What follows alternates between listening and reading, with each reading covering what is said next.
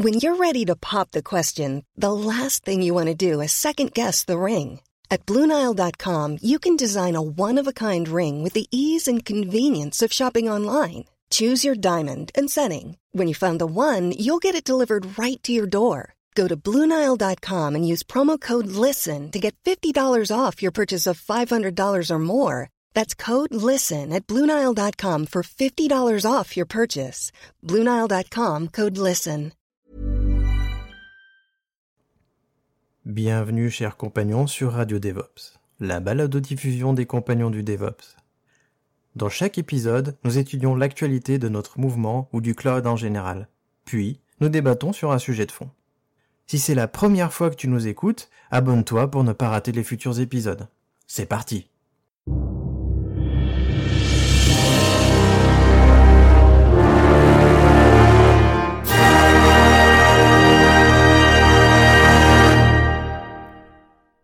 Bienvenue dans ce troisième épisode de Radio DevOps.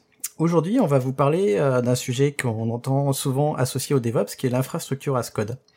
Et avec moi aujourd'hui, j'ai euh, Damir et Erwan, qui sont euh, les habitués maintenant du podcast. Je vais quand même les laisser se présenter, si tout le monde n'est pas venu au précédent numéro. Erwan, est-ce que tu peux te présenter?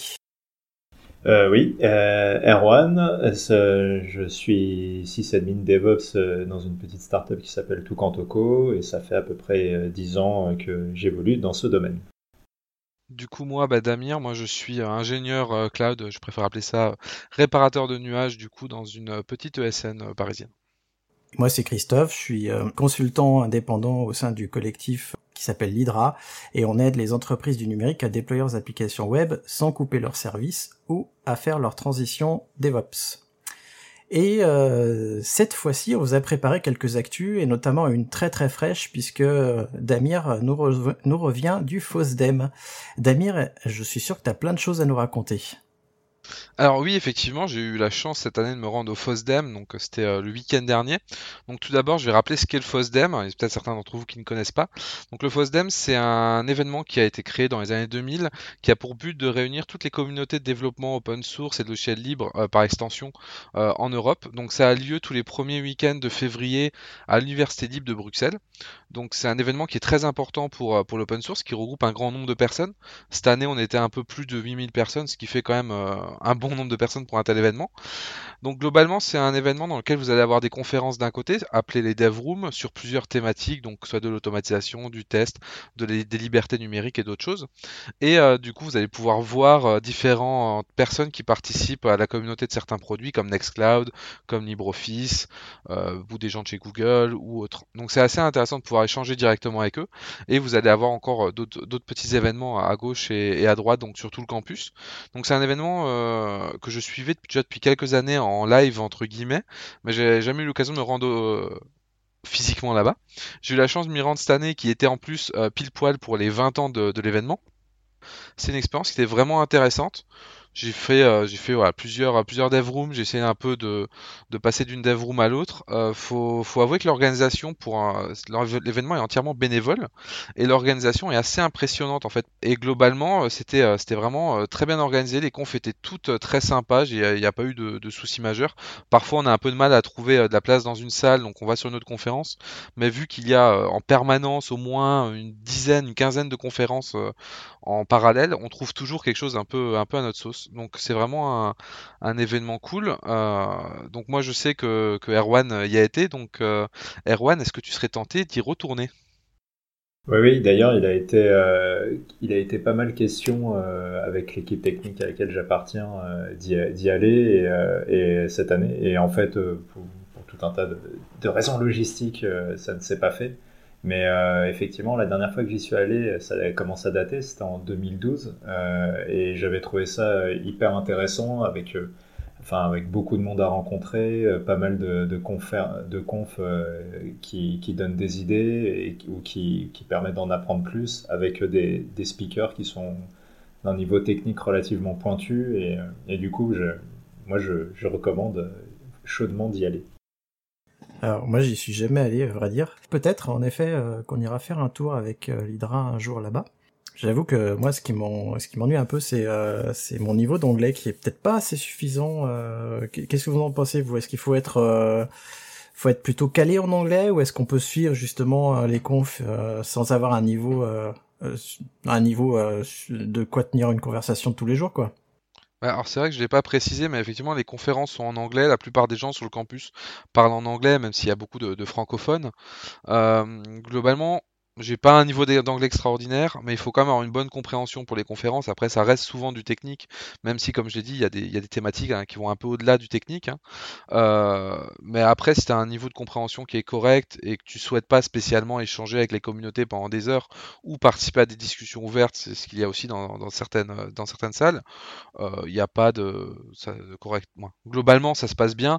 Et après, en cas de doute, on peut euh, regarder quelques, quelques replays sur le site du FOSDEM, savoir que toutes les conférences sont enregistrés et disponibles en replay pour voir euh, si, euh, si la compréhension euh, suffit ou pas. Bon, ben, si je trouve le lien des vidéos, je les mettrai en description. Et du coup, est-ce que, est-ce que tu nous as ramené une petite exclue ou, ou est-ce que, ou est-ce qu'il n'y avait pas vraiment de grande exclue là-bas? Alors il n'y avait pas vraiment de, de grande exclue. Peut-être euh, une chose qui, se ressent beaucoup, en tout cas à travers toutes les conférences euh, sur lesquelles j'étais, à savoir que j'en ai fait quand même de, beaucoup de, thématiques différentes, c'est que euh, Docker clairement est un peu sur une phase où il est plus, plus la coqueluche de, l'open source au niveau des conteneurs. Il y a énormément de podman, mais j'ai pas vu une personne parler de, Docker quand il abordait la thématique des conteneurs. Donc c'est assez intéressant de voir que l'entreprise qui a choisi un modèle open source qui a été critiqué par certains d'avoir un corps qui est, euh, qui est totalement fermé, euh, a un peu euh, sûrement entaché leur réputation au niveau de l'open source, mais autrement, il n'y a pas de, de grosses nouveautés ou de, ou de choses à annoncer de ce côté-là. Ok. Erwan, tu voulais nous parler d'un sujet un peu délicat. Je te laisse marcher sur des œufs et nous, et nous en parler. Euh, oui, euh, bah, le 3 février, en fait, la plateforme Microsoft Teams, euh, qui est l'équivalent euh, de, de, la plateforme Slack, euh, mais euh, fournie par Microsoft, en fait, est, est, est, est tombée. est tombée. Et en fait, c'est pas vraiment qu'elle est, qu'elle est, qu'elle est tombée, c'est, enfin, elle était inaccessible, pardon, injoignable pour l'ensemble des, des utilisateurs. Et euh, très vite, euh, donc c'était le 3 février à 8h30 euh, heure US côte. Et en fait, ce qui est, ce qui est intéressant, alors ils ont, ils ont fait preuve de pas mal de transparence puisqu'ils, durant, dès qu'ils sont aperçus du, du, problème, ils ont commencé à en parler sur leur sur leur compte Twitter qui est dédié au statut de leur service. Et, et, donc ils ont commencé à dire qu'ils investiguaient, etc. et en fait, un peu plus d'une heure euh, après avoir découvert le problème, ils ont compris qu'il y avait euh, le renouvellement de leur certificat SSL qui n'avait pas été fait. Et, euh, donc forcément, bah, on sait tous ce que ça, produit comme, problème.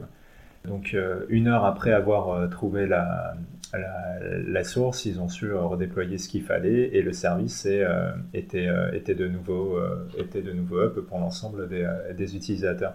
Ce qui est, euh, ce qui est rigolo dans cette, euh, enfin rigolo, ce qui est cocasse dans cette histoire, c'est que euh, donc le service a quand même été injoignable pendant pendant donc pendant à peu près deux heures que je crois, enfin en tout cas sur les chiffres que TechCrunch fournit, il y a 20, 20 millions d'utilisateurs qui, qui, étaient impactés. bon, dans, dans un cas où il y a beaucoup de concurrence avec Slack, ça, ça la fout un peu mal. Et puis ce que moi je retiens plus, euh, plus basiquement, euh, c'est que ça, reste un problème assez, euh, assez, on va dire, que, tout le monde a, quelle que soit la taille de l'entreprise, quel que soit son type d'organisation. renouveler les certificats, c'est un vrai sujet. C'est d'ailleurs pour ça que des solutions comme Let's Encrypt peuvent être intéressantes puisque le renew est automatique. Euh, et, c'est toujours euh, cocasse de voir que des, euh, que, des structures comme ça, avec probablement 12 millions de personnes qui, qui, sont, qui sont dédiées à ce genre de sujet, bah, bah, peuvent avoir des, des failles aussi, aussi bénignes. Et vous, vous en pensez quoi? Alors moi, pour avoir fait pas mal de, de runs à une époque et avoir eu la délicate question de la gestion des certificats hors Let's Encrypt voilà, euh, qui était un peu un quotidien. Euh, c'est vrai que les certificats, ça a toujours été un point qui est assez complexe, parce que le process de renouvellement euh, auprès de, l'autorité, et là je parle vraiment hors Let's Encrypt, est quelque chose d'assez lourd, assez long, assez casse-gueule aussi, parce que suffit qu'une information soit pas bonne dans les infos du domaine ou quelque chose comme ça, ça peut prendre du retard.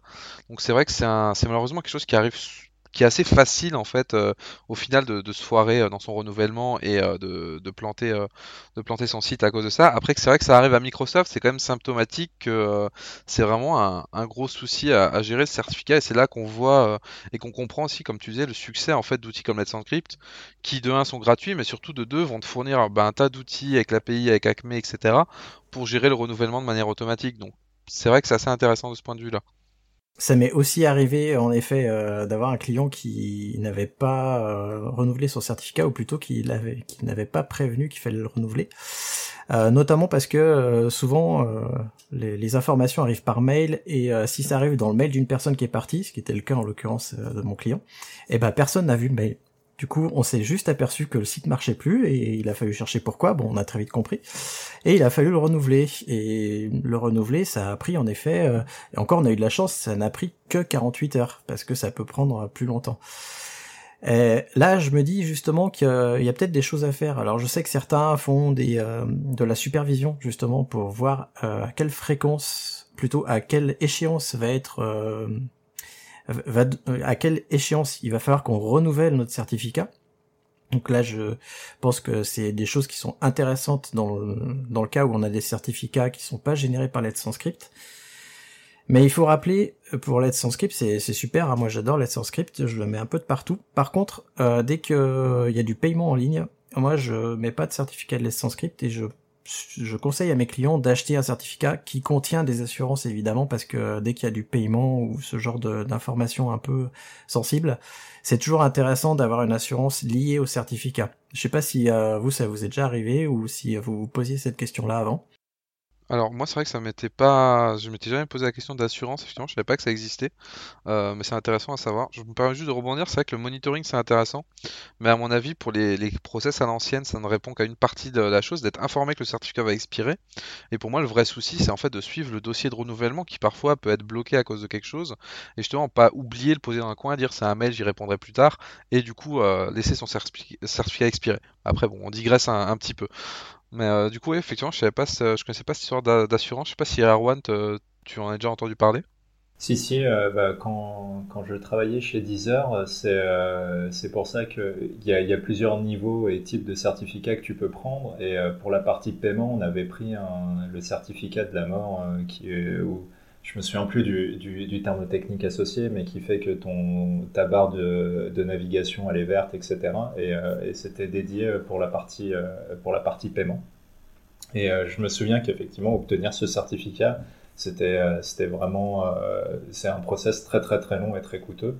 et donc, j'étais plus là quand il y a eu le renouvellement de ce certificat, mais j'imagine que c'était de la même façon.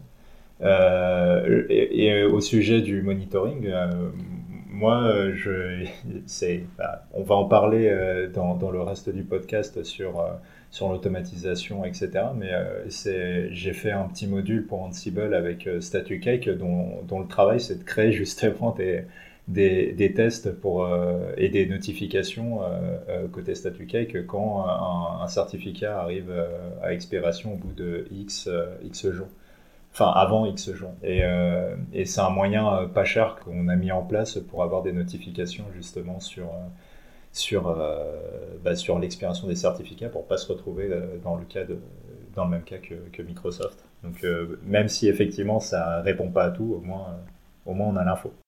Oh bah super. De mon côté, moi je vais vous parler un, petit peu d'IBM. Alors ça sort un peu de mes de mes sujets euh, habituels, mais pas tellement, vous allez comprendre pourquoi. Donc la patronne d'IBM, euh, Ginny Rometty, démissionne. En effet, en avril prochain, elle sera remplacée au poste de CEO par Arvind Krishna, j'espère que je le prononce bien, qui va diriger, enfin qui dirigeait jusque-là la division cloud computing. Alors ce qu'il faut savoir, c'est que depuis 8 ans, en gros, les ventes d'IBM euh, tombaient et ont régressé de 25%. Et euh, ce qu'on sait sur Arvind Krishna, c'est que c'est l'architecte qui est derrière le rachat de Red Hat. on en a beaucoup parlé l'an dernier, je sais pas si vous vous rappelez, euh, mais le coût considérable de l'acquisition faisait que bah, c'était l'acquisition la plus importante euh, d'une des, des entreprises d'open source, puisque Red Hat a été racheté 34 milliards de dollars. Euh, du coup, euh, l'activité de l'éditeur open source a eu un effet en fait immédiat sur les résultats d'IBM puisqu'au dernier trimestre, euh, la division bah, du coup Red Hat et a fait progresser le chiffre d'affaires de 24% en un an. Donc la dynamique de Red Hat, elle est tellement importante que la nouvelle direction d'IBM sera en plus la première fois bicéphale. Ça veut dire que avec Arvind Krishna va être nommé comme second Jim Whitehurst, qui est l'actuel dirigeant de Red Hat il sera promu euh, au poste de président en avril, toujours. Du coup, c'est euh, l'équivalent du directeur général chez nous. Et euh, suite à cette annonce, en fait, la, l'action d'IBM a directement grimpé de 5% à la bourse de New York. Alors euh, se pose aussi la question de la culture, puisque ce qui est aussi euh, là derrière, c'est pas uniquement un objectif financier, c'est aussi un, objectif culturel, c'est de faire émerger au sein d'IBM une culture liée à l'open source, parce que IBM euh, jusqu'à présent était plutôt réfractaire. Ils ont même perdu plusieurs personnes suite à, à cette absence de culture open source jusqu'à présent. Donc bon, tout n'est pas perdu, mais c'est vraiment qu'un début parce que la culture des actionnaires est vraiment pas là et elle est pour l'instant plutôt à chercher une marge élevée qu'à aller vers euh, de l'open source. Du coup, on peut aussi se demander, euh, parce que c'est vraiment un serpent de mer, j'ai l'impression, c'est le business model lié à l'open source, euh, puisque bon, Red Hat, on le sait, ils vendent des licences et ils vendent du support, mais à part la licence et le support, est-ce que vraiment on peut s'en sortir?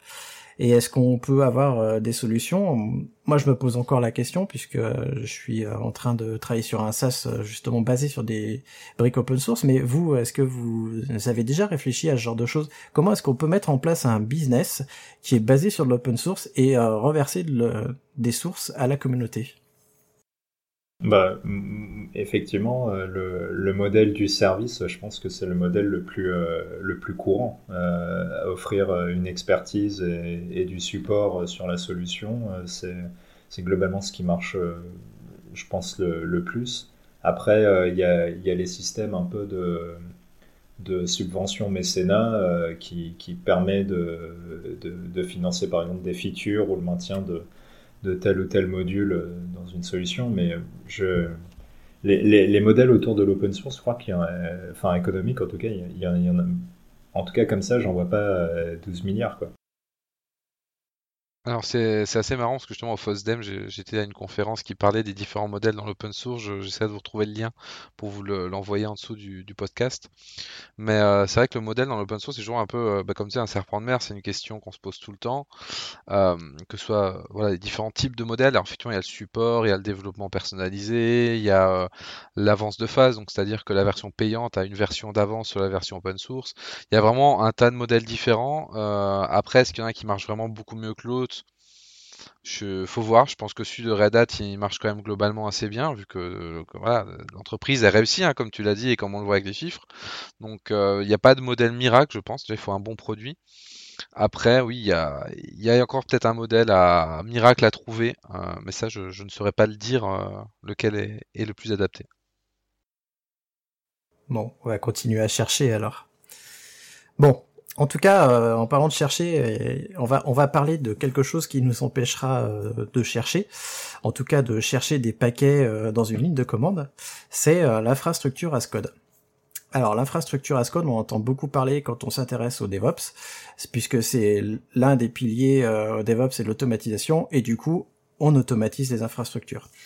Euh, avant de vraiment euh, rentrer dans le sujet, j'aimerais bien connaître un petit peu votre définition à chacun de ce qu'est l'infrastructure as code pour vous. Alors, on va commencer par Damir. Alors pour moi, l'infra as code, euh, ça va être de on va dire, traduire tout ce qu'on a fait et ce qu'on faisait avant en clic-clic, en script, etc. Euh, et de le centraliser dans une, syntaxe, un langage pour pouvoir l'appliquer. Donc traduire toute notre, toute notre infra physique ou euh, virtuelle ou etc. Euh, vers bah, des, fichiers de configuration ou un langage. voilà, ça ce serait ma, ma définition. Euh, je rejoins pas mal, euh, enfin j'ai exactement la, même définition en tête que, que, ce que vient de dire Damien. Moi je rajouterais juste la, notion euh, euh d'indempotence pour d'idempotence pardon, pour, pour, pour s'assurer que à chaque fois qu'on rejoue ces scripts, on obtient le même résultat, quel que soit le contexte dans lequel on, on se trouvait. Bon, je crois qu'on va s'entendre parce que ma définition est assez proche. Pour moi, dès qu'on fait du code d'infrastructure, en fait, on décrit dans du code informatique, et qu'on peut versionner dans Git évidemment, puisque c'est le but, euh, toute notre infrastructure. Ce qui nous assure en fait que une fois qu'on a fait ça, bah on n'a plus besoin d'aller euh, tripatouiller nos petits serveurs et que en fait euh, notre code nous permet en fait de lancer n'importe quel outil et ces outils-là vont euh, gérer notre infrastructure que ce soit les réseaux, les disques, les machines ou même les paquets ou la configuration qui est installée sur les machines. Pour moi, c'est ça l'infra code et c'est en plus vraiment s'assurer qu'on a qu'on puisse versionner euh, les différentes euh, les différentes bah, du coup versions de notre infrastructure. Bah, une fois qu'on a un petit peu défini tout ça, peut-être qu'on peut raconter un peu comment on en est venu à, à l'infra as code, c'était quoi en fait euh, qui vous a poussé à faire de l'infra as code Comment vous avez entendu parler de, du code d'infrastructure? Euh, Racontez-nous un peu cette histoire. Erwan, est-ce que tu veux bien commencer?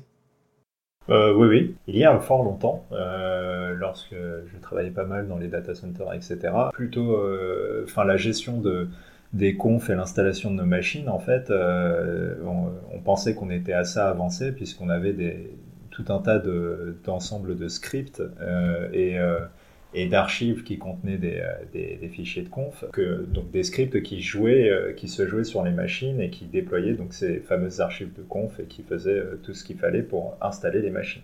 Et on était assez content avec ça à l'époque, ça, marchait plutôt bien, on essayait de faire des scripts un peu malins et c'était cool.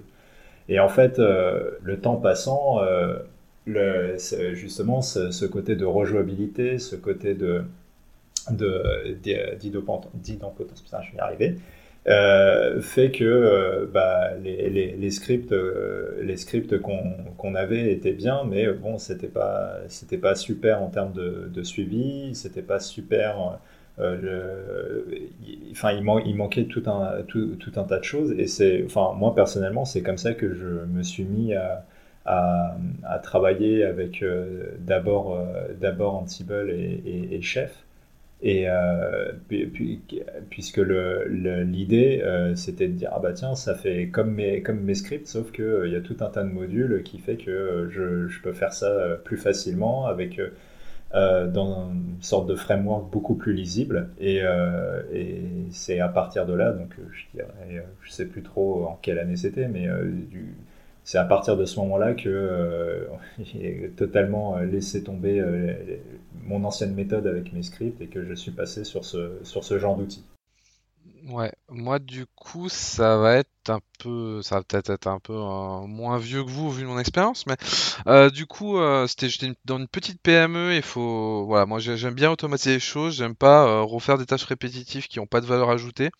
Et globalement, il n'y avait pas de vraie gestion interne, il n'y avait pas d'outils. Et à un moment, on m'avait demandé de faire plusieurs tâches qui étaient assez répétitives. donc j'ai commencé à me poser la question de comment le faire.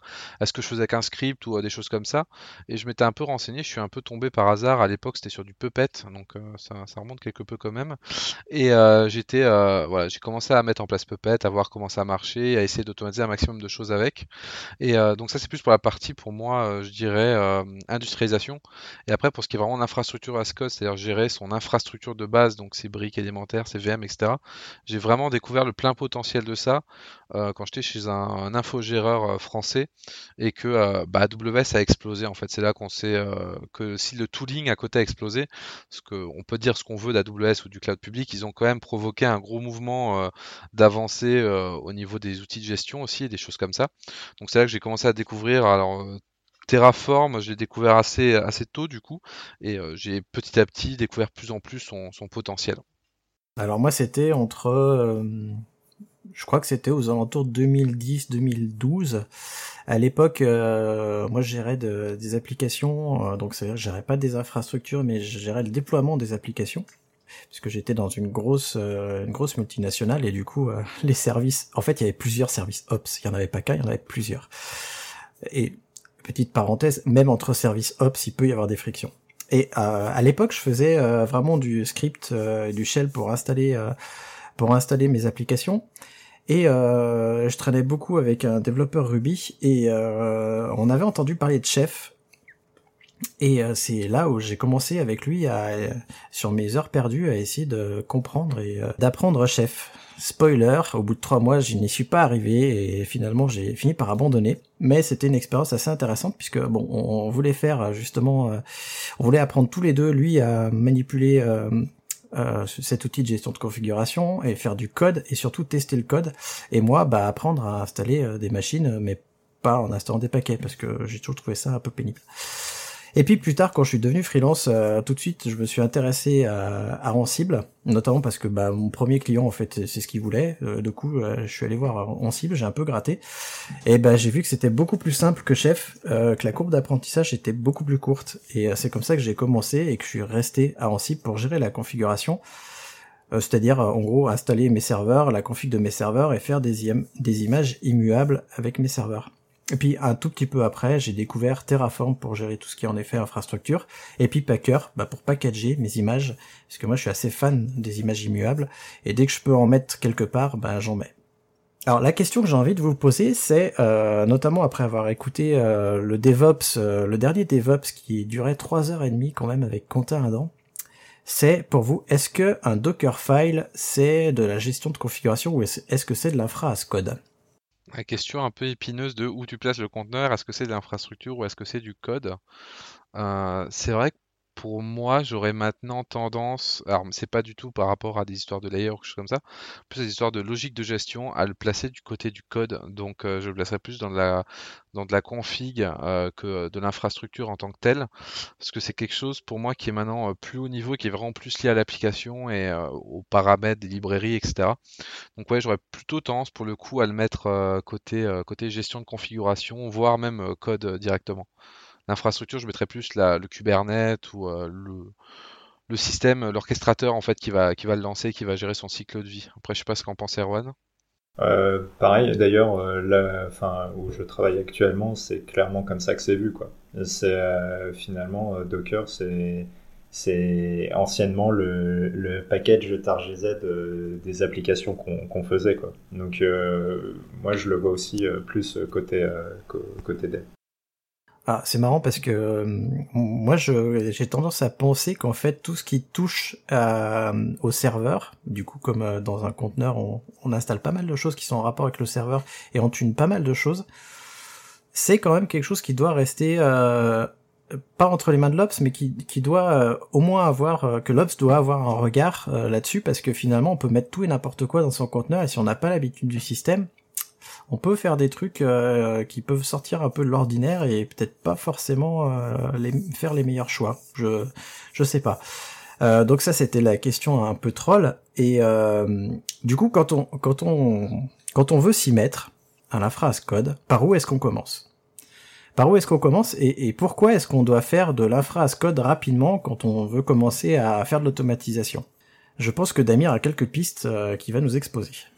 Euh, mais merci pour la balle. Euh, non, mais du coup, euh, c'est vrai que c'est une question épineuse déjà de quand est-ce qu'on commence à le faire. Euh, moi, de mon point de vue, j'ai envie de dire au plus tôt.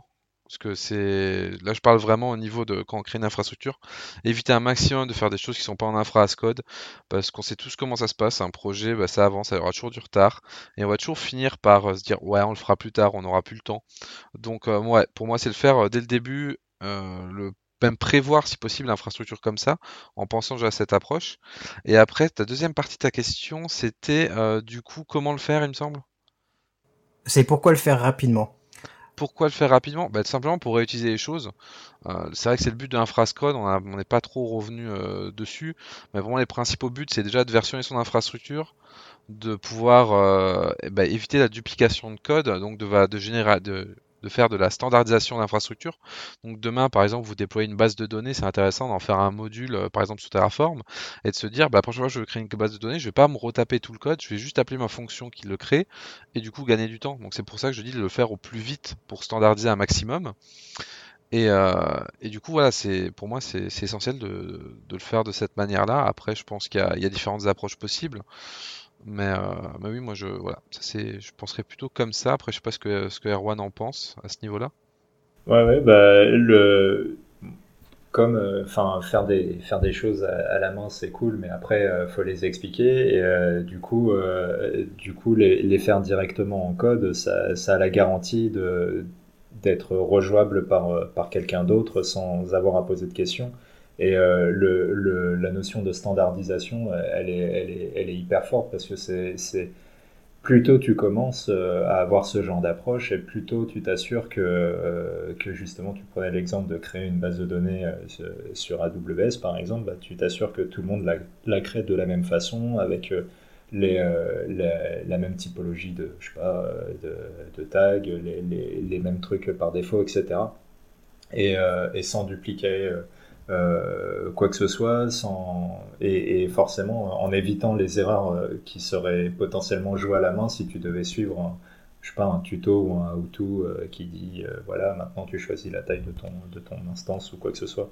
en tout cas, dans, aujourd'hui, tel que on travaille là où je suis, c'est quelque chose qu'on démarre dès, dès, le début des, des projets, à chaque fois si je peux me permettre juste de rebondir, comme je disais, c'est même intéressant de, je pense, hein, de le voir dès la conception du projet, dès l'architecture du projet, et de se dire quelle partie on va pouvoir un peu, externaliser, mais peut-être euh, mettre dans un repo à part pour utiliser sur d'autres projets, etc. Je pense, et même capitaliser sur des choses qui existent déjà.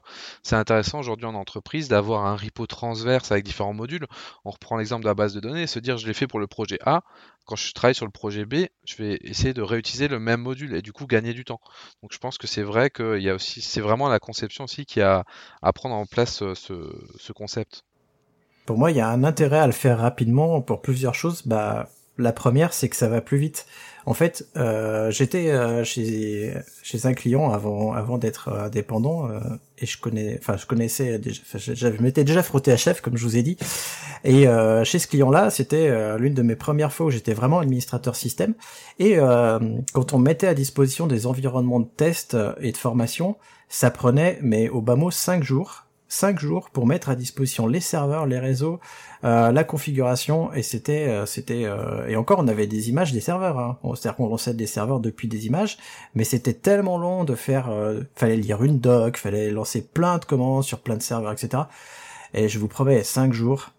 Et encore, moi je me souviens d'une expérience traumatisante, c'est la première fois que je l'ai fait, j'étais un tout jeune ops du coup, enfin un tout junior, pas tout jeune, parce que j'avais quand même déjà un certain âge, mais ça fonctionnait pas et je peux vous dire que au bout de cinq jours ça fonctionnait toujours pas. Je balisais un peu je savais pas ce qui se passait les, euh, les autres étaient tellement occupés qu'ils pouvaient pas m'aider. S'il y avait eu de l'infra as code et que tout avait été euh, bah, écrit dans du code informatique déjà j'aurais pas mis euh, cinq jours mais j'aurais peut-être mis une demi-journée. Mais en plus les erreurs on les aurait peut-être vues et corrigées avant.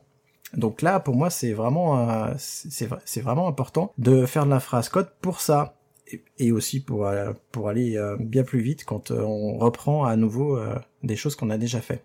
Et on peut on peut alors du coup se demander mais ok c'est bien la phrase code je veux m'y mettre mais par quoi je commence? Moi à titre perso je vais donner mon avis avant vous. vous m'excusez les, les gars je vais prendre la je vais prendre la, priorité. pour moi si on veut commencer quelque part la première chose à faire c'est de commencer par ce qu'on appelle provisionner un serveur, c'est-à-dire écrire du code qui euh, installe et configure un serveur informatique. Ça peut être soit un serveur complet, soit installer par exemple un Nginx pour euh, voir comment ça fonctionne et, euh, commencer à coder ça. Est-ce que vous voyez d'autres idées pour commencer pour des gens qui auraient jamais fait d'infra as code? Alors c'est vrai que je vais, peut-être être un peu embêtant et toujours digresser, mais euh, il est important aussi de, ouais, on, a tendance là un peu euh, parler de deux choses qui sont euh, du coup l'industrialisation, le configuration management et l'infrascode en tant que tel. moi j'aurais tendance à dire de commencer peut-être plus par par l'industrialisation, comme tu dis, sur des, des VM assez, assez simples. Euh, voilà, pour installer un Nginx, installer une base de données. L'exemple classique, hein, c'est d'installer euh, deux frontaux avec une base de données euh, qui, a un, WordPress. C'est un, grand classique, mais ça marche toujours plutôt bien, je trouve. Et après, justement, de, passer ça en infra as code, donc pour la partie plus basse, donc le networking, les VM, le load balancing. Donc ça, c'est une chose qu'on peut faire après. Justement, commencer comme ça sur un exemple concret. Donc un WordPress, c'est un truc très classique vous pouvez mettre ce que vous voulez. Et du coup, à chaque fois, d'aller un peu plus loin, de pousser le concept, d'ajouter des serveurs, variabiliser, d'externaliser. Donc je pense que c'est un, une bonne idée d'avoir bah, quelque chose de concret. Moi, c'est quelque chose qui m'aide beaucoup d'avoir. C'est pas juste de faire un exercice et dire l'exercice est fait, c'est d'avoir quelque chose qui puisse s'afficher et marcher. Donc je pense, moi, mon point de vue, ça serait de, faire quelque chose comme ça, se donner un, petit projet et euh, de, de, de l'itérer tout simplement pour mettre de l'infrascode, de l'industrialisation, de l'automatisme, etc. Donc voilà, c'est un peu mon, point de vue là-dessus. Euh, oui, oui bah je, ne peux que, euh, que, que, aller dans votre sens, euh, commencer par quelque chose de, de, simple et, et, et, être plus ambitieux au fur et à mesure en, en créant des modules, en variabilisant un maximum de choses, etc. C'est la meilleure approche.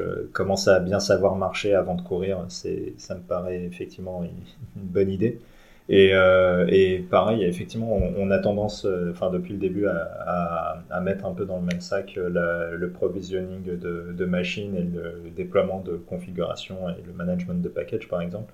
Mais, euh, mais moi, ce que, par exemple, quand, quand j'ai commencé à me mettre sur Terraform, j'ai juste commencé, je me suis juste mis dans la, dans la situation de me dire, bon, bah, à chaque fois que j'ai besoin d'une VM, j'aimerais euh, j'aimerais que ça se joue euh, vite et puis j'aimerais ne pas avoir à les, à les en allant euh, cliquer sur 12 millions de trucs dans l'interface et, et c'est comme ça que je me suis mis dans Terraform avant de faire des choses plus ambitieuses et je pense que c'est un bon début aussi. If you're struggling to lose weight, you've probably heard about weight loss medications like Wigovi or Zepbound, and you might be wondering if they're right for you. Meet PlushCare. A leading telehealth provider with doctors who are there for you day and night to partner with you in your weight loss journey. If you qualify, they can safely prescribe you medication from the comfort of your own home. To get started, visit plushcare.com slash weight loss. That's plushcare.com slash weight loss. Plushcare.com slash weight loss. Millions of people have lost weight with personalized plans from Noom, like Evan, who can't stand salads and still lost 50 pounds. Salads, generally, for most people, are the easy button, right? For me, that wasn't an option. I never really was a salad guy. That's just not who I am. But Noom worked for me. Get your personalized plan today at Noom.com. Real Noom user compensated to provide their story. In four weeks, the typical Noom user can expect to lose one to two pounds per week. Individual results may vary. Bah, je vous propose qu'on parle de Terraform un tout petit peu plus tard, parce que euh, Damir a cité un terme qui est la gestion de configuration. Damir, est-ce que tu veux bien l'expliquer à nos auditeurs euh, ce que c'est que la gestion de configuration et ce qu'on entend par là? Alors, en tout cas, je vais donner ma définition et ma vision de la chose. Je dis pas qu'elle est euh, plus parfaite que d'autres. Hein.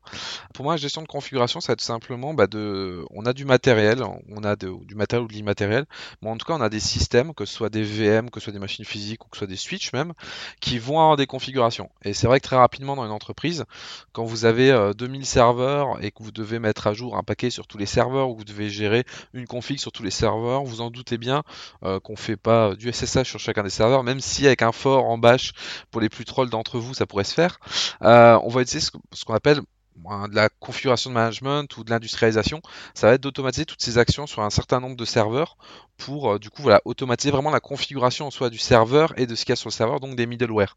Donc voilà, sur le switch par exemple, c'est une configuration de routage, sur une machine de pouvoir installer un Nginx et de configurer pour euh, avoir un certificat avec Let's Encrypt plus plus une config d'un VEOS. Voilà, pour moi, c'est des choses comme ça.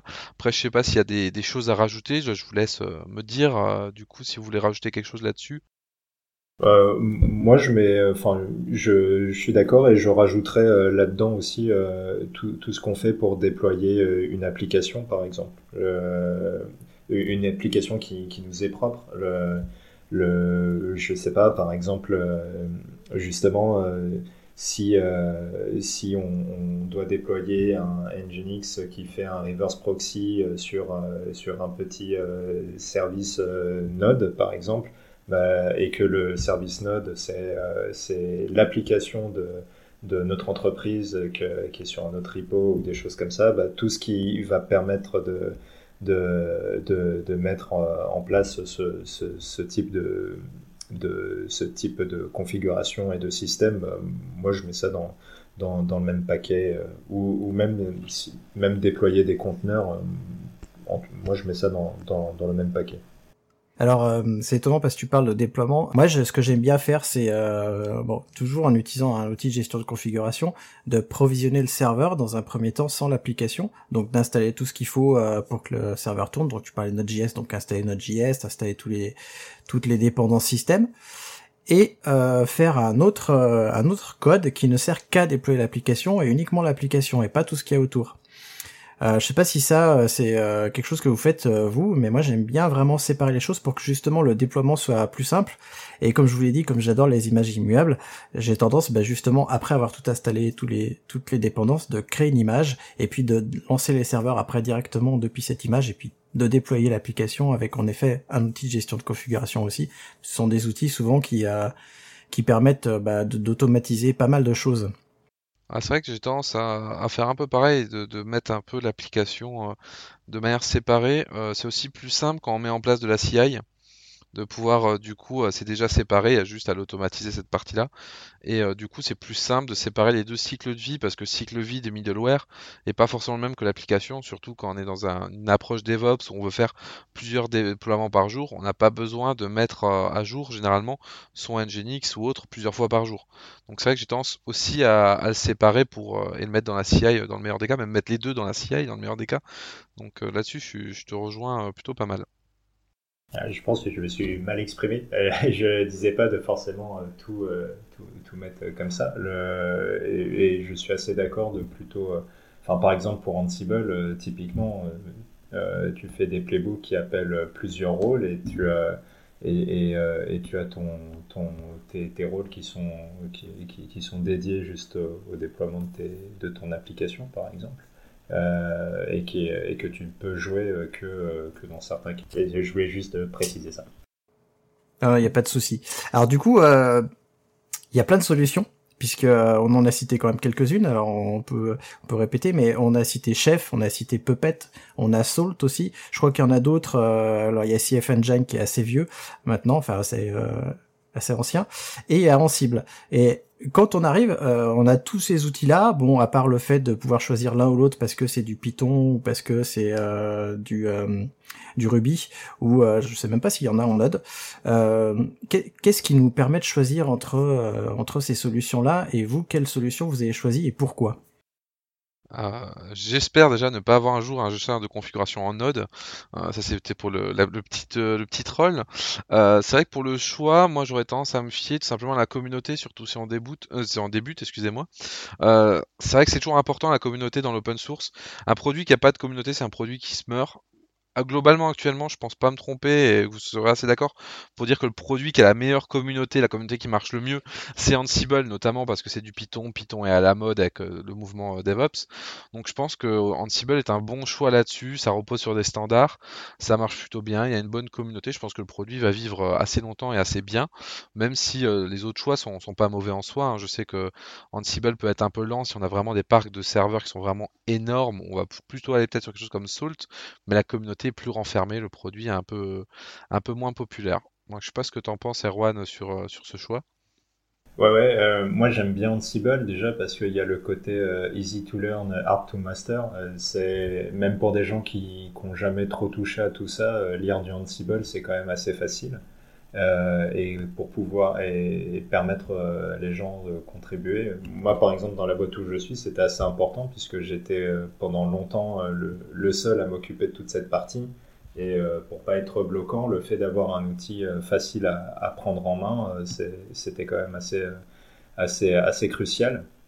comme je, suis d'accord aussi sur les les questions de, comment ça s'appelle de, performance quand on a des très très gros parcs. Euh, bon, moi je suis pas dans ce cas-là, donc euh, c'est effectivement un problème euh, que, auquel j'ai pas à me, confronter. historiquement, j'ai fait un peu de chef aussi, que je trouve que globalement ça ressemble pas mal à, du Ansible, mais par contre, je pense que la, la force de Ansible, c'est effectivement le, le, côté euh, communauté avec le Ansible Galaxy qui est quand même hyper fourni. Alors les, les, les rôles qui sont proposés sont de qualité hyper, euh, hyper diverse, mais, euh, mais mine de rien, il y a, y, a y a toujours des, des, gens qui ont fait des, des, des, rôles de plutôt bonne qualité à disposition. Et, Et surtout, ce que je trouve intéressant dans Ansible, c'est que c'est hyper facile à, comment dirais-je, à, pimper, entre guillemets, euh, parce que créer un module euh, pour Ansible, c'est quand même hyper facile. Créer euh, son propre gestionnaire d'inventaire dans Ansible, c'est pas compliqué non plus. Et, du coup, moi, je suis assez fan de, cette solution.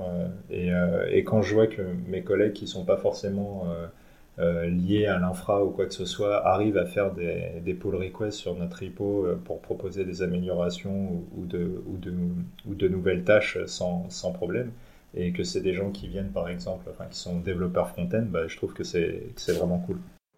Ah, euh, bah, moi aussi j'ai choisi Ansible, euh, c'est je spoil. Euh, moi j'ai essayé que Chef et en, en cible. Ce que je trouve euh, difficile avec Chef, déjà, c'est la courbe d'apprentissage. Alors, si vous voulez euh, bah, avoir des résultats rapidement, choisissez un outil qui a une courbe d'apprentissage assez courte, et en cible euh, fait partie de cela.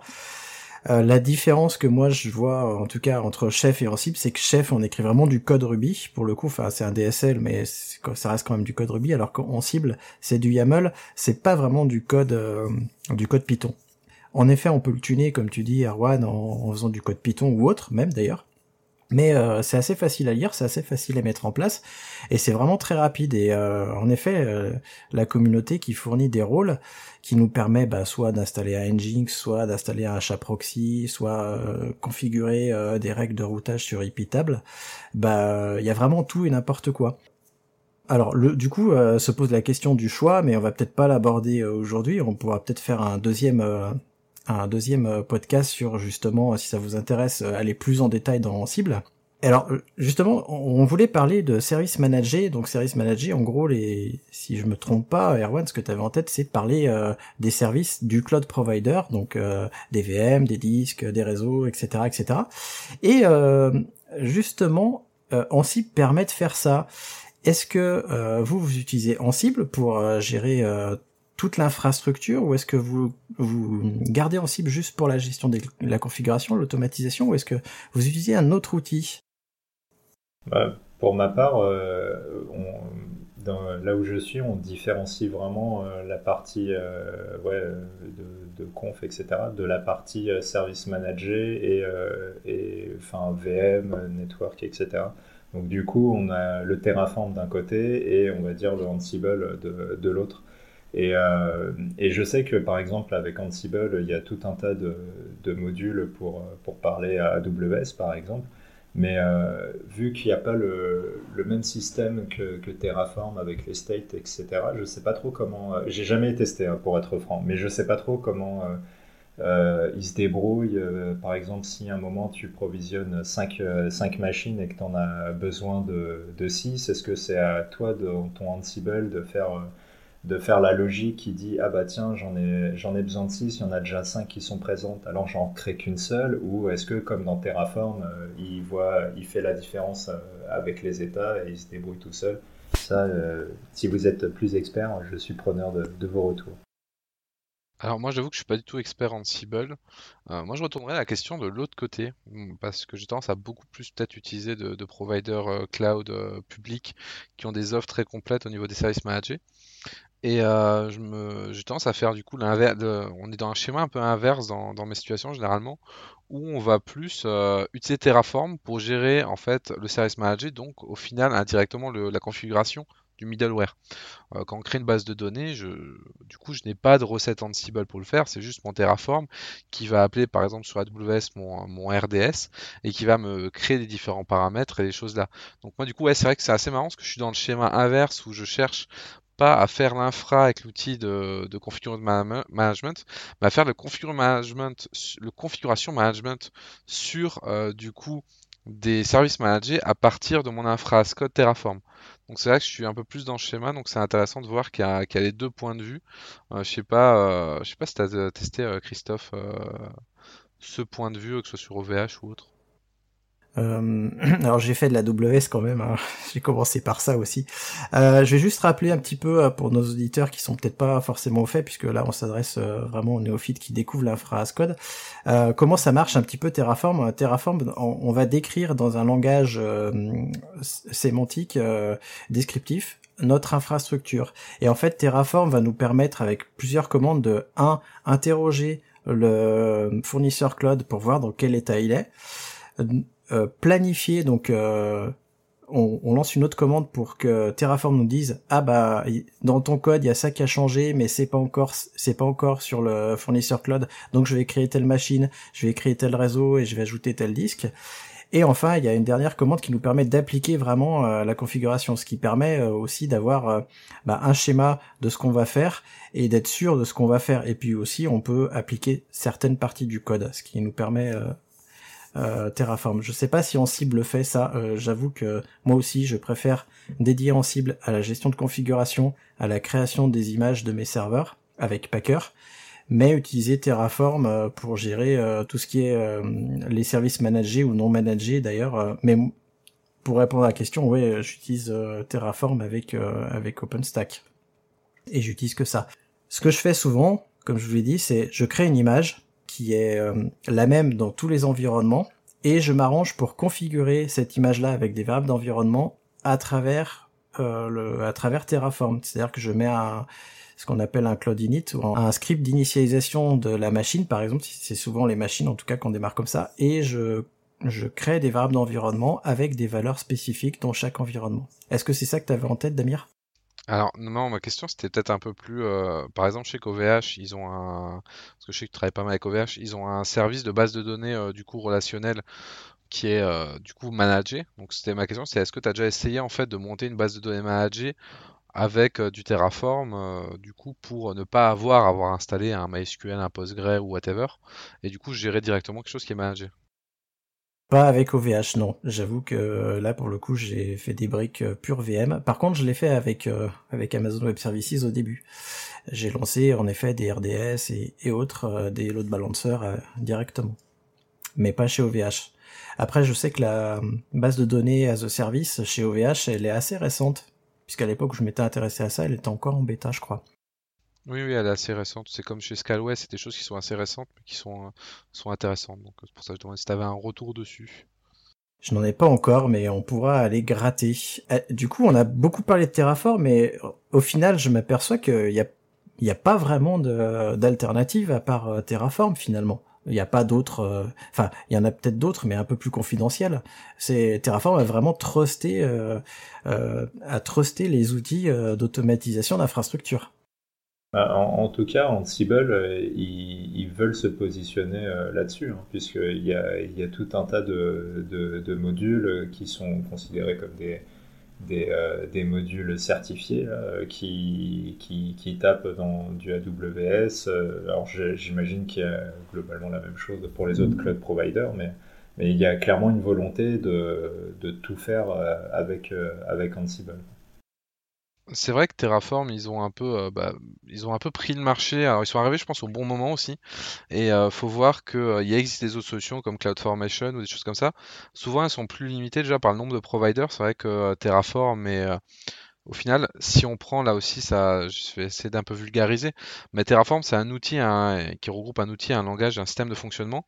Mais après, il va y avoir une partie qui est importante, c'est la partie provider. Et en fait, vous avez des, centaines de providers qui sont sur le site de Terraform, et vous pouvez euh, du coup lier votre code Terraform à de l'OpenStack, euh, à du AWS, à de l'OVH. Vous avez vraiment un, tas de, choix différents.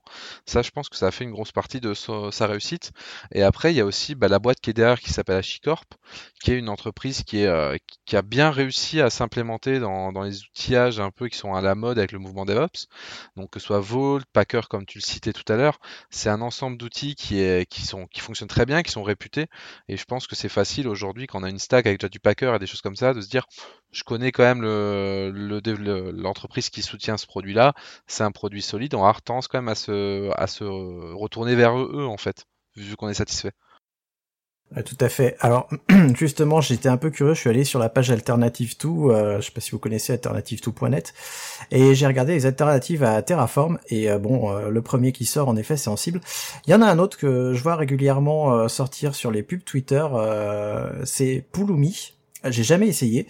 Ça remplace en fait le YAML par un DSL en code pur. Ça s'adresse à AWS, Azure, Google Cloud Platform, Kubernetes et autres. Je sais pas si vous l'avez déjà essayé. Il y en a d'autres qui, d'autres comme Cloudify aussi.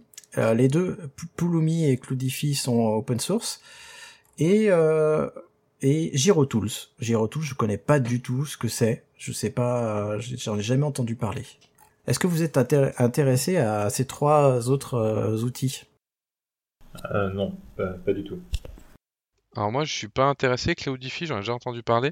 Après, c'est vrai qu'avoir un outil peut-être euh, Scansible, je le trouve un peu limité dans, dans certains cas, notamment euh, au niveau de la gestion des, du conditionnel, des choses comme ça. Je trouve que c'est très vite. Euh, on arrive, là, je vois, je suis sur un projet où j'ai des règles. Clairement, je suis obligé de mettre un commentaire pour expliquer comment fonctionnent les trois lignes de code que j'ai mis, parce que sinon, c'est, ça demande des heures à vraiment être bien compris.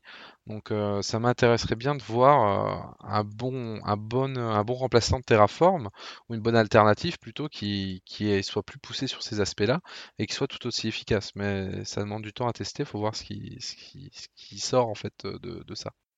Alors euh, Pulumi, c'est apparemment un DSL basé sur du Python, j'ai l'impression. Et euh, par contre, euh, sur leur site, euh, je vois AnyCloud, mais je vois que AWS, Azure et Google Cloud Platform. Donc déjà, IBM on oublie. et puis surtout, OpenStack on oublie, Scaleway on oublie. Enfin bon. Du coup, si on veut faire du multi-cloud vraiment poussé, ou même Digital Ocean, je ne sais quoi, c'est un peu dommage. pour les autres, je les connais pas. Alors moi je voulais juste rajouter un petit point qui, peut dérouter, je sais qu'il déroute pas mal, c'est que là tu disais pour faire du multi-cloud et il y a une confusion que je vois souvent. Si vous demain vous faites une application sur AWS ou autre et que vous voulez, euh, vous l'avez fait avec votre Terraform, c'est très propre, etc. et que vous voulez passer sur un autre fournisseur comme Scalway par exemple, euh, ça demandera quand même de redévelopper votre code votre code ne sera pas agnostique du cloud provider. Vous allez interroger des services qui sont des, qui sont en fait euh, des services qui correspondent à votre cloud provider. Donc c'est pas c'est pas totalement transparent là-dessus. Je sais qu'il y a certaines personnes qui pourraient croire ça, donc je préfère préciser ce, ce point quand même. Ouais, c'est le point que je voulais aborder justement, c'est que Terraform c'est un super outil, c'est un super produit, mais en fait chaque euh, fournisseur, chaque euh, provider, que ce soit cloud ou autre, a son propre formalisme. Et euh, pour moi, ça c'est un des points qui serait vraiment à améliorer, c'est d'avoir une agnosticité euh, bah, du provider derrière. C'est-à-dire une VM, c'est une VM. Donc qu'on la lance chez euh, Amazon, qu'on la lance chez OpenStack, qu'on la lance chez Azure, ça reste une VM. Elle a besoin d'une taille disque, elle a besoin de, CPU, de fréquence, elle a besoin euh, je ne sais quoi, mais finalement, il n'y a rien qui justifie d'avoir euh, une description différenciée en fonction des cloud providers. Et moi, pour moi, c'est un vrai rêve, c'est d'avoir justement un Terraform qui me permette de m'adresser à n'importe quel cloud provider avec le même formalisme et du coup de ne pas retoucher mon code pour passer de l'un à l'autre. Récemment, j'ai fait une migration de CloudWatt vers OVH. On pourrait se dire, CloudWatt c'est de l'OpenStack, OVH c'est de l'OpenStack, il n'y a rien à toucher. Et ben même là, j'ai dû toucher des choses parce que, euh, comme vous le savez peut-être, euh, chez OVH, euh, le réseau OpenStack il n'est pas supporté et il faut passer par leur réseau spécifique et du coup j'ai dû faire des, des mises à jour. Alors qu'en fait si mon si mon comment dire si mon code était agnostique, j'aurais juste eu à lancer mon code chez le nouveau cloud provider et il n'y aurait pas eu de souci. Est-ce que ça c'est un truc qui vous ferait rêver? En tout cas, c'est sûr que les cloud providers, ils ont aucun intérêt à pousser euh, ce genre d'initiative, j'imagine, parce que ça, impliquerait que ça sera encore plus facile de changer euh, de, cloud provider.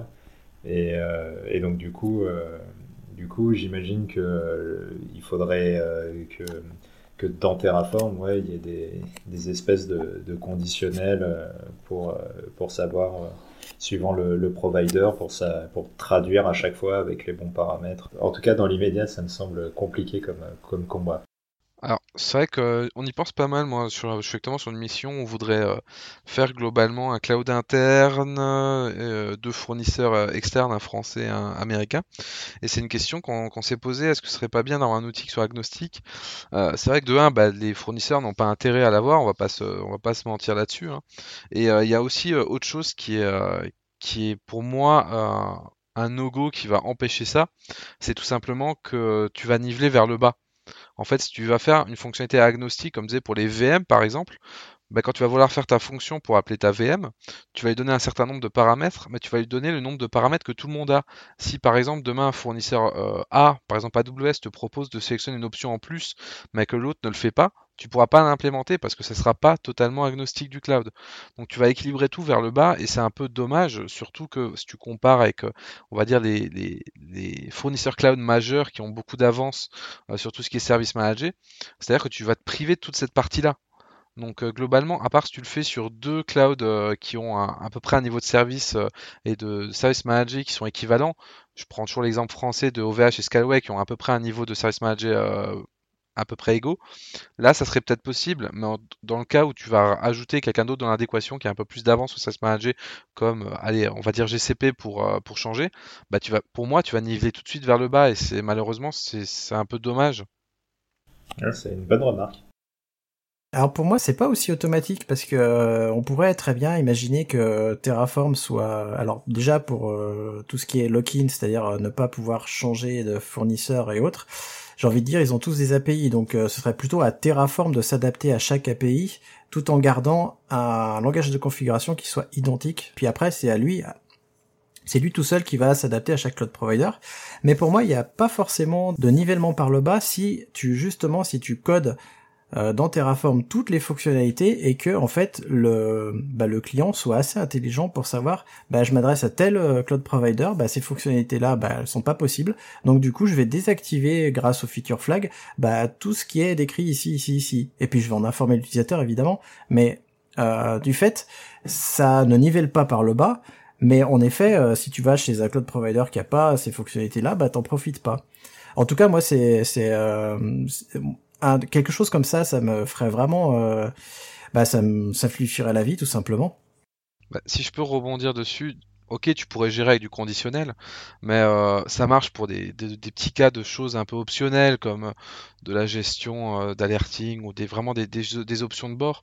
Mais si tu prends, je te prends une infra relativement simple avec un load balancer avec du health check sur AWS qui porte un certificat automatique, automatique avec ASM, qui a du coup derrière, on va dire, allez, on va être gentil, on va mettre des VM, on va mettre deux EC2 qui sont chiffrés avec du KMS qui va chercher une clé sur un HSM et qui derrière a une base de données managée, un RDS et un Elasticsearch managé, bah demain tu veux migrer ça sur AWS. Alors soit tu finis avec un conditionnel qui va te demander plus de temps de développement que toute ton application, auquel cas c'est pas rentable parce que si tu veux changer de cloud, autant tout redévelopper. Euh, et à maintenir, ça va être pour moi une horreur, mais ça va juste pas être possible en fait. Parce que tu as trop d'options et de service manager qui sont pas à gauche ou à droite. Et ça veut dire aussi que si tu dis tu gères du conditionnel, tu vas dans tous les cas te limiter à un certain nombre de clouds. Tu vas devoir te dire, bah, je vais programmer mon truc et je vais mettre des conditions pour que ce soit compatible avec lui, lui et lui. Mais je pourrais pas faire un truc totalement agnostique. Je pourrais pas dire, j'ai fait du conditionnel pour deux clouds, ça marchera sur le reste. Non, tu vas toujours te limiter à une liste. Donc pour moi, dans ce cas-là, autant limite faire un double développement parallèle d'infrastructure et d'un côté, tu as un code pour un cloud provider et un pour l'autre. Mais là, je vois pas autrement comment faire proprement. Alors quand j'avais, euh, quand je disais conditionnel, dans ma tête, c'était Terraform lui-même qui savait quelle fonctionnalité activer ou pas, mais pas l'utilisateur. L'utilisateur lui décrit son infra euh, tel qu'il doit la décrire. Euh, en tout cas, c'est, c'est, je pense, quelque chose qui pourrait être intéressant, au moins pour les briques communes. Après, pour en effet les services managés, parce que ce que tu cites, c'est des services managés qui sont très très spécifiques à, à certains fournisseurs. Et en effet, ils s'arrangeraient pour être ultra spécifique. Après, oui, je cite les services managés parce que je vois, moi, c'est mon avis personnel, mais si c'est pour aller sur du cloud comme AWS, Azure ou autre, je parle des gros clouds, et faire que de la VM, va pas sur des clouds comme ça. Tu vas payer plus cher pour le même niveau de service et peut-être même des perfs moins que chez d'autres. Donc l'intérêt, c'est du service manager, c'est tout l'intérêt du cloud, du cloud public en tout cas. Sinon, euh, bah, pour moi, non, il y en a pas. C'est le principal intérêt. Euh, je crois que euh, on a on a dépassé l'heure. là, du coup, je vois sur mon timecode. Euh, je ne sais pas si vous voulez aborder un dernier petit point avant qu'on se quitte. Euh, non, pas, spécialement, mais après, on, a parlé vite fait d'infrastructure ASCODE, mais il y, a, plein de questions sous-jacentes qui sont assez intéressantes sur comment on la teste, comment, euh, comment, bah, comment on travaille sur un, sur un repo avec, des, avec ce, ce, type d'approche, etc. Comment on fait vivre ce, ce genre de projets qui, qui, sont, qui sont des sujets intéressants, mais qu'on abordera peut-être plus tard. Oui, c'est ce que c'est vrai que c'est une bonne remarque de la part d'Erwan. C'est là on a abordé un peu le, sujet euh, de manière globale, du coup euh, comment on débute.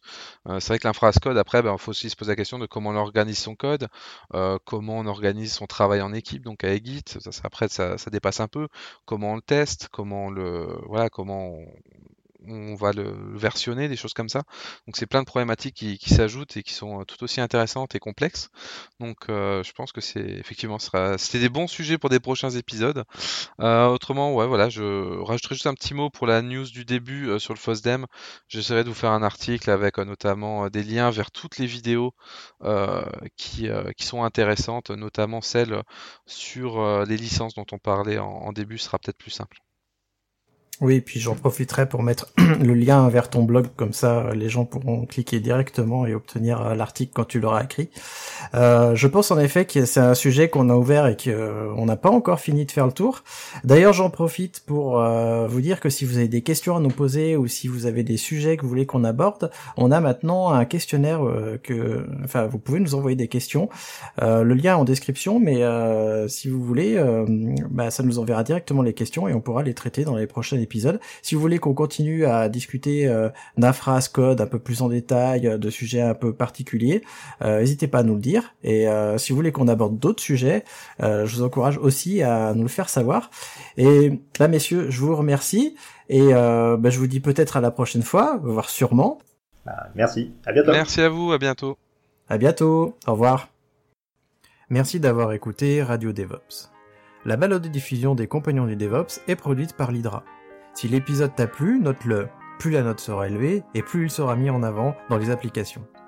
Tu peux aussi le partager, cela nous aidera à le diffuser et à rendre le mouvement beaucoup plus visible. Si tu as envie de discuter du mouvement, le plus simple c'est que tu rejoignes la communauté des compagnons du DevOps.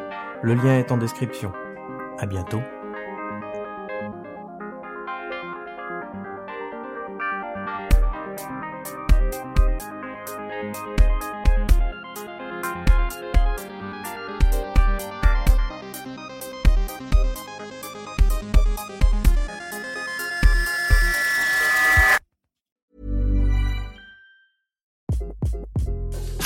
This is Craig Robinson from Ways to Win, and support for this podcast comes from Invesco QQQ, the official ETF of the NCAA. Invesco QQQ is proud to sponsor this episode and even prouder to provide access to innovation for the last 25 years. Basketball has had innovations over the years too. We're seeing the game played in new ways every day. Learn more at Invesco.com slash QQQ. Let's rethink possibility. Investco Distributors, Inc.